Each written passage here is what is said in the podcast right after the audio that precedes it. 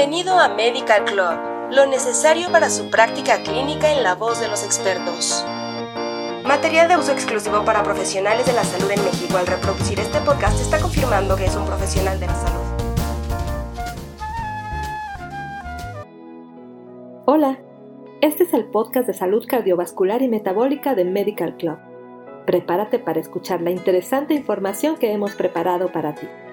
Como sabemos, el término arterioesclerosis se refiere a un conjunto de trastornos de las arterias que cursan con engrosamiento y endurecimiento de su pared arterial. Por otro lado, la aterosclerosis afecta a las arterias de mediano y gran calibre y se caracteriza principalmente por el depósito de lípidos en la capa íntima vascular.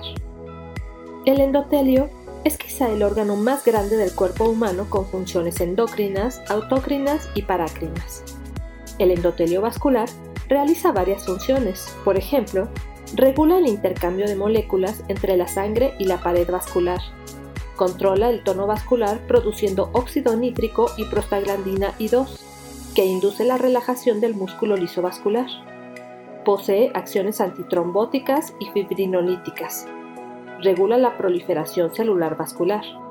Ejerce un efecto antiinflamatorio y regula la contractilidad miocárdica la aterosclerosis se considera un proceso patológico complejo, de causa multifactorial y compuesto por dos fenómenos estrechamente relacionados. Por un lado, la aterosis, que es la acumulación lipídica focal intra y extracelular, con formación de células espumosas y reacción inflamatoria. Y por otro lado, la esclerosis, entendida como el endurecimiento cicatrizal de la pared arterial, que se caracteriza por distrofia de la matriz extracelular, calcificación, necrobiosis y aumento en el número de miocitos y de la infiltración inflamatoria. La aterosclerosis se considera una enfermedad inflamatoria porque es mucho más que la simple acumulación de lípidos en la íntima arterial. Sabemos que las lesiones ateroscleróticas se asocian de modo importante a las concentraciones séricas elevadas de colesterol, así como a la presencia de otros factores de riesgo como diabetes, tabaquismo e hipertensión arterial. Cuando se altera la función endotelial, como en la hipercolesterolemia, el endotelio promueve la aparición de algunos procesos como la vasoconstricción, la trombogénesis, la adhesión de plaquetas y monocitos, la liberación de factores de crecimiento y el aumento de los factores de la coagulación. En los últimos años, quedó claro que la aterosclerosis, causa subyacente en la mayoría de las enfermedades cardiovasculares, no solo es impulsada por los lípidos, sino también por la inflamación. ¿Sabías que? Las alteraciones en las vías metabólicas intracelulares en las células inmunes ocurren durante la activación y son reguladores clave de las respuestas inmunes. Su estudio ha llevado a un campo de investigación novedoso en inmunología, que se denomina inmunometabolismo. Y es que, tras su activación, las células inmunes cambian entre diferentes rasgos metabólicos. Esto se conoce como reprogramación metabólica y pueden adaptarse a las variaciones en las señales ambientales, como por ejemplo oxígeno, nutrientes, factores de crecimiento, así como a los requisitos energéticos y biosintéticos.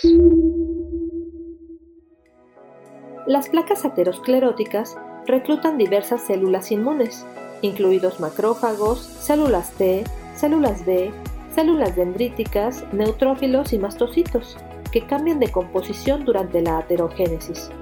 Juntos, determinan la progresión de la placa aterosclerótica a través de la secreción de citocinas, quimiosinas, proteasas, factores protrombóticos y otras sustancias bioactivas. El equilibrio entre las respuestas proinflamatorias y antiinflamatorias en la placa determinará la tasa de desarrollo de la enfermedad, así como el tamaño y la complejidad de las lesiones, por lo que las lesiones ateroscleróticas de gran calibre que presentan inflamación no resuelta, remodelado de matriz extensa, núcleos necróticos grandes y tapas fibrosas delgadas tienen un gran riesgo de ruptura, que a su vez conduce a trombosis aguda y oclusión vascular. Aunque es necesario trabajar mucho para comprender los cambios y las vías metabólicas dinámicas y entrelazadas que ocurren en la aterosclerosis, está claro que el microambiente aterosclerótico causa cambios inmunometabólicos que pueden impulsar la progresión o regresión y la estabilización de la enfermedad aterosclerótica. Aquí concluimos este capítulo de salud cardiovascular y metabólica en Medical Club. Suscríbete a nuestro canal para escuchar el siguiente. Hasta la próxima. Esto fue Medical Club